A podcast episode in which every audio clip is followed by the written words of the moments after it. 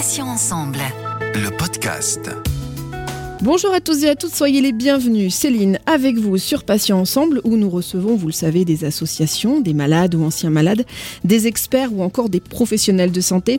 Et aujourd'hui, je reçois le docteur Michel Mouly, chirurgien, spécialiste en gynécologie et obstétrique, avec qui nous allons parler de la technique du laser vaginal. Alors, utile en cas de sécheresse vaginale à la ménopause, notamment, ou encore post-cancer? Le docteur Mouly va tout nous dire.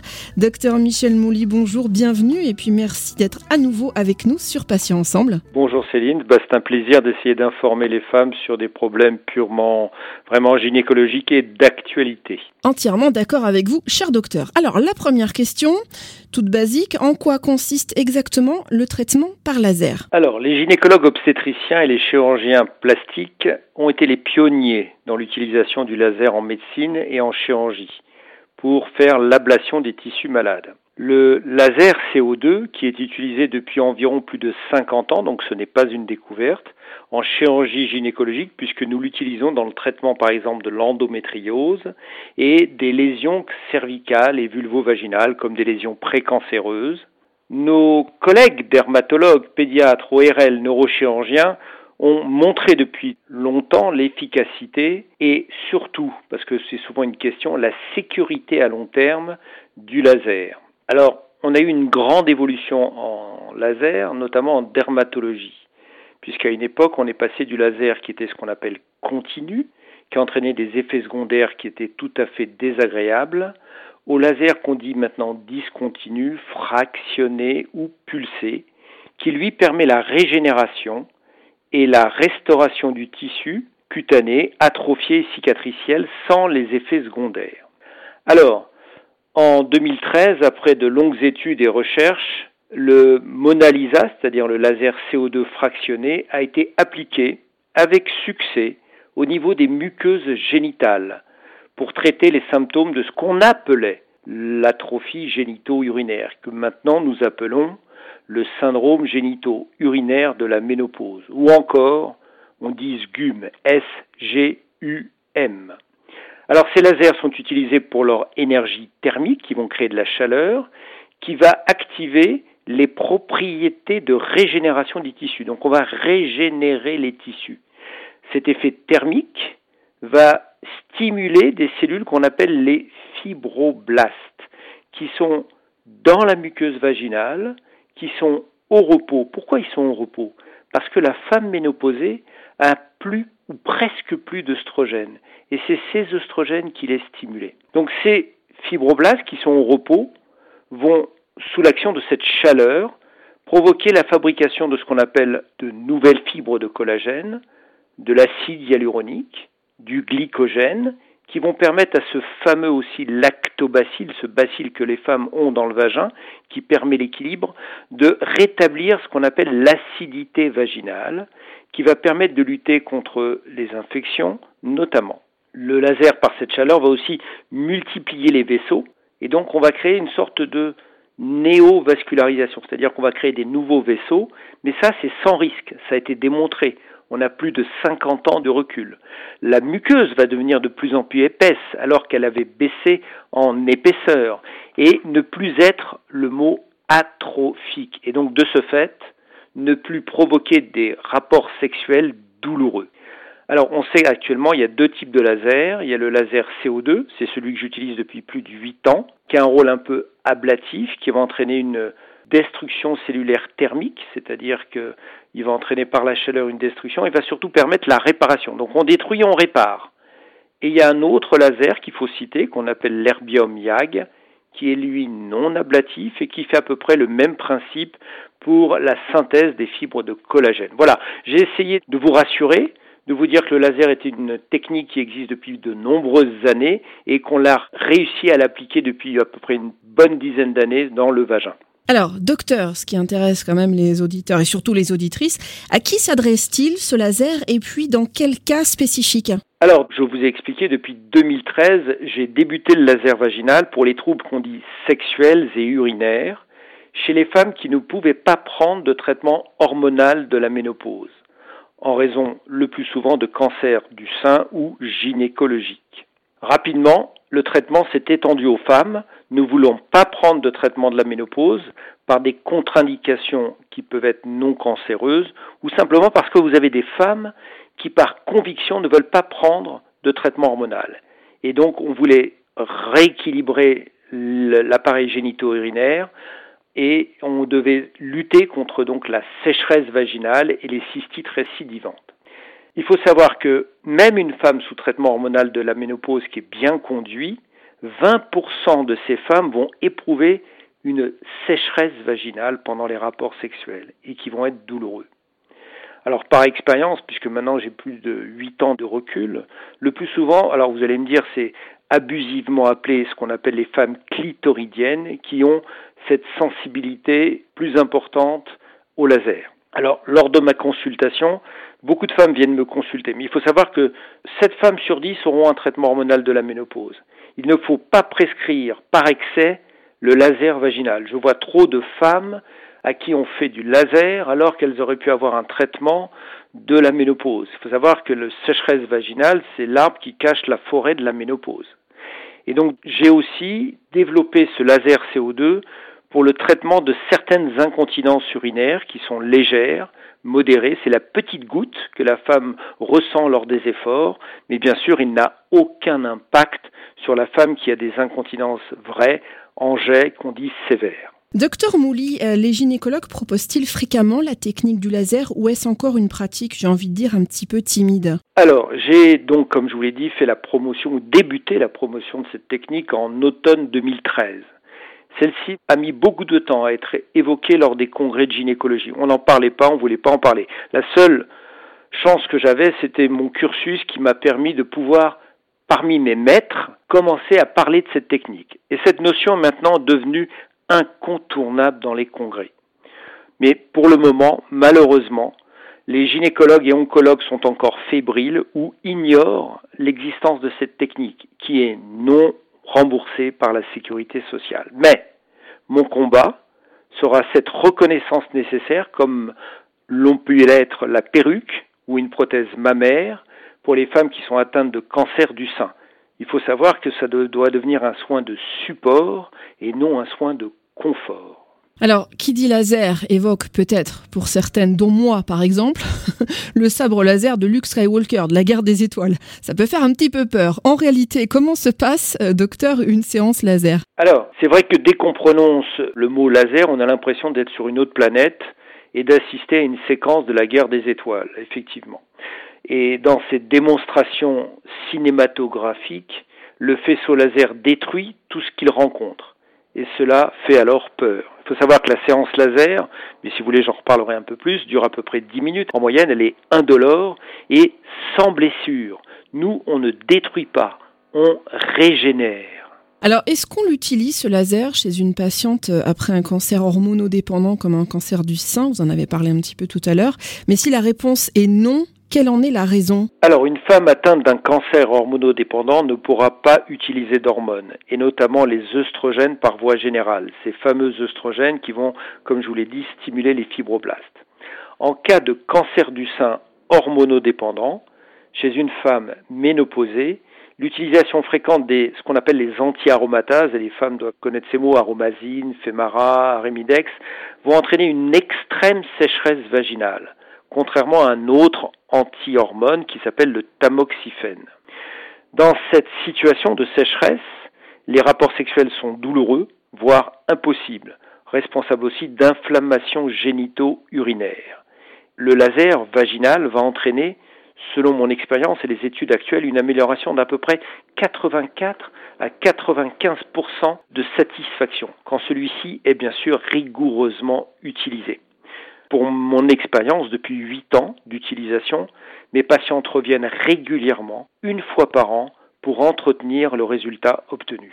Est-ce qu'une séance de laser est douloureuse euh, ou est-ce qu'elle peut être indolore la première fois et puis douloureuse les fois suivantes? Au début de mon utilisation, il y a 8 ans, les femmes pouvaient se plaindre de douleurs, notamment et surtout, et ça persiste encore un peu, au niveau de la région de la vulve, qui est très sensible comparativement au vagin, qui est quasiment indolore. Alors, depuis 5 ans, toutes mes séances laser sont précédées par un traitement adapté pour éviter de travailler sur ce qu'on appelle un vagin atrophique, sensible. Alors après les recherches scientifiques, après l'analyse de nombreuses études internationales, j'utilise soit un traitement par des œstrogènes locaux qui ne diffusent pas, comme le striol, soit quand elles ont eu de la radiothérapie, par exemple comme dans les cancers du rectum, de l'utérus ou d'autres, j'injecte de l'acide hyaluronique qui sera suivi dans les trois semaines du laser vaginal. Alors, docteur Mouli, en quoi le traitement vaginal au laser peut être réellement utile à une patiente ménopausée? Alors, une femme ménopausée qui peut prendre un traitement hormonal de la ménopause ne devrait pas avoir de laser. Vous voyez, je ne défends pas ma paroisse. Hein. Sur 10 patientes qui viennent me voir, il n'y en aura que 3 qui vont avoir un traitement à laser. Sauf, et comme je vous l'ai dit, chez 20% de ces femmes qui prennent un traitement hormonal de la ménopause bien conduit, elles auront une sécheresse. Et comme je vous l'avais dit abusivement, ce sont les femmes qui sont plutôt clitoridiennes. Celles qui ne peuvent pas prendre de traitement hormonal de la ménopause, l'utilisation d'œstrogènes locaux, voire de lubrifiants, peut être envisagée. Malheureusement, comme vous le savez, les écoulements du produit et l'angoisse de certaines patientes pour les hormones bloquent l'observance de cette utilisation. Et c'est là où le laser vaginal va avoir sa place. Question importante à se poser, docteur, y a-t-il des contre-indications à la pratique du laser vaginal? Alors, oui, il ne faut surtout pas, alors ça je le répète toujours quand je fais mes conférences, réaliser un laser sans avoir fait un examen clinique, après un interrogatoire précis, une échographie pelvienne et la pratique ou la récupération d'un frottis cervico-vaginal normal ou d'un test de papillomavirus qui doit être normal. La première consultation pour un laser doit être informative et ne doit jamais déboucher immédiatement sur une séance laser il y a des contre-indications à ce laser fractionné. Par exemple, un frottis anormal, avec notamment un papillomavirus, une infection urinaire ou vulvo-vaginale active, des saignements dont on ne saurait pas l'origine, qu'il faut explorer. Par exemple, des plaies vaginales. Certaines femmes qui ont un prolapsus, c'est-à-dire une descente d'organes extériorisée, il ne faut pas leur faire de laser. Et de plus en plus, on a des femmes qui ont des bandelettes pour des incontinences, elles peuvent être faites, mais pas quand la bandelette est perçue. Enfin, en cas d'antécédent, il faut bien poser toujours la question d'herpès génital, il faudra encadrer la séance laser qui n'est pas contre-indiquée par un traitement et éventuellement aussi traiter une infection qui est euh, au préalable. Docteur, est-ce que le laser peut éventuellement remplacer par exemple la prise de comprimés, d'ovules ou de crème euh, Je pense notamment à toutes les femmes qui trouvent peut-être ça un petit peu trop contraignant. L'utilisation de traitements topiques comme des comprimés, des ovules ou des crèmes vaginales peut être remplacée par succès avec le laser, qu'il donne une certaine liberté sexuelle, l'absence d'écoulement et pour certaines la non-utilisation d'hormones. Avec une séance par an, les femmes se sentent libres et n'appréhendent plus la spontanéité des rapports sexuels. Est-ce que les personnes sujettes à l'endométriose supportent le traitement au laser et puis surtout, euh, peut-il leur apporter un réel soulagement concernant les douleurs pelviennes par exemple? Alors on a vu la guerre des étoiles tout à l'heure. Alors dans certains cas, le laser peut détruire l'endométriose génitale. Les douleurs en rapport avec l'endométriose peuvent être atténuées fortement, voire disparaître, par une utilisation par un spécialiste entraîné. Mais on parle ici du laser vaginal et il n'a aucune indication dans l'endométriose. Alors docteur, pour rassurer un petit peu nos auditrices, euh, comment se déroule concrètement une séance au laser? Donc la patiente est allongée, j'imagine, euh, comme pour une séance classique chez le gynécologue, c'est ça? Alors, lors de la première consultation pour aborder le problème le plus fréquent qui est la sécheresse vaginale, il faut impérativement rassurer la patiente. Car comme on le disait précédemment, il y a la peur de vivre la guerre des étoiles, elles sont inquiètes. Alors on utilise des schémas de l'utilisation avec visualisation des résultats parce que j'aime bien présenter l'évolution de l'histologie, c'est-à-dire de ce qu'on peut voir. Je le présente lors du premier contact. Lors de mon examen, parce qu'il faut examiner les patientes sur la table gynécologique, j'utilise systématiquement une sonde d'échographie endovaginale pour explorer l'appareil génital à la recherche de pathologies. Comme je vous l'ai dit, on doit rechercher une pathologie avant de faire le laser. Par cette approche, j'explique à la patiente que la pièce à main laser est identique à la sonde vaginale. Donc elle est rassurée, elle sait qu'on peut le mettre dans le vagin et je simule le déroulement de la séance laser. La patiente est alors rassurée. Il faut faire ce laser dans une pièce qui est dédiée, sur une table bien sûr gynécologique. elle doit être rassurée, il faut dialoguer avec elle, il ne faut pas euh, faire ça comme un acte robotique. La durée moyenne est en moyenne de 10 minutes et être à l'écoute de sa sensibilité. Elle va vous dire si elle ressent des douleurs. Et en fonction de ces douleurs, on doit faire varier les paramètres du laser. Il faut l'écouter, cette patiente. Alors, toute la partie vaginale, comme je vous l'ai dit, est quasiment indolore, donc pas de douleur. Et seule la vulve est sensible, et c'est là où à la patiente, on la prévient, on lui dit, Madame, est-ce que vous ressentez, vous sentez, vous sentez, ou vous sentez pas? Et on fait toujours une variation des paramètres. Elle doit être prévenue que des sécrétions peuvent être parfois peuvent survenir, elles seront parfois sérosanglantes et elles peuvent durer 48 heures. Et bien sûr, pas de rapport sexuel dans les 48 heures qui suivent cette période. Pour conclure cet entretien passionnant, docteur, si une patiente hésite un petit peu, euh, quels sont les arguments que vous mettez en avant pour la convaincre d'utiliser la technique du laser? Alors, si bien entendu, vous estimez que médicalement, cela lui sera bénéfique, on est d'accord? Alors, c'est un peu biaisé tout ça, puisque la patiente qui vient me consulter, c'est qu'elle a eu l'information sur le laser vaginal, le plus souvent par elle-même, par une recherche Internet ou une amie qui a subi la technique, et parfois par son gynécologue. Et alors, il n'y a pas besoin de la convaincre, il faut expliquer, mais elle est déjà convaincue. Mais il arrive très souvent de ne pas faire de laser, car il y avait d'autres techniques pour soulager sa demande. Beaucoup de médecins ne sont pas à l'écoute de cette souffrance, alors qu'ils ont les armes pour combattre cette situation sans laser. Elles sont aussi rassurées quand elles viennent me consulter car elles voient ma fonction de chirurgien, gynécologue, cancérologue, ayant longtemps pratiqué à l'Institut Gustave Roussy de Villejuif. Et là, ça les met plus en confiance.